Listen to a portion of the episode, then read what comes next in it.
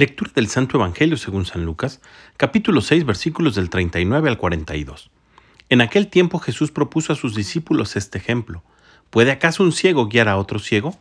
¿No caerán los dos en un hoyo? El discípulo no es superior a su maestro, pero cuando termine su aprendizaje será como su maestro. ¿Por qué ves la paja en el ojo de tu hermano y no la viga que llevas en el tuyo?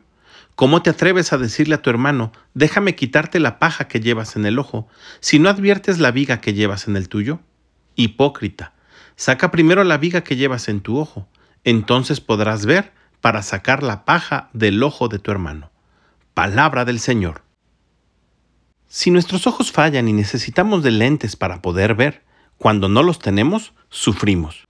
O cuando nuestros ojos están nublados por una basura o por las lágrimas que ésta producen en nuestros ojos, es difícil que podamos ver con todo detalle. Y lo mismo le sucede a nuestro corazón. Cuando nuestras pasiones nos dominan, es difícil que nuestro corazón pueda ver claramente cómo nos encontramos y, por lo tanto, con mayor dificultad, ver cómo se encuentran nuestros hermanos. Así como nuestra mirada necesita limpiarse, nuestro corazón es preciso que también se purifique para poder conducir a otros a la presencia del Señor. Y para esto es preciso sobre todas las cosas imitar al Maestro, es decir, hacer vida el Evangelio.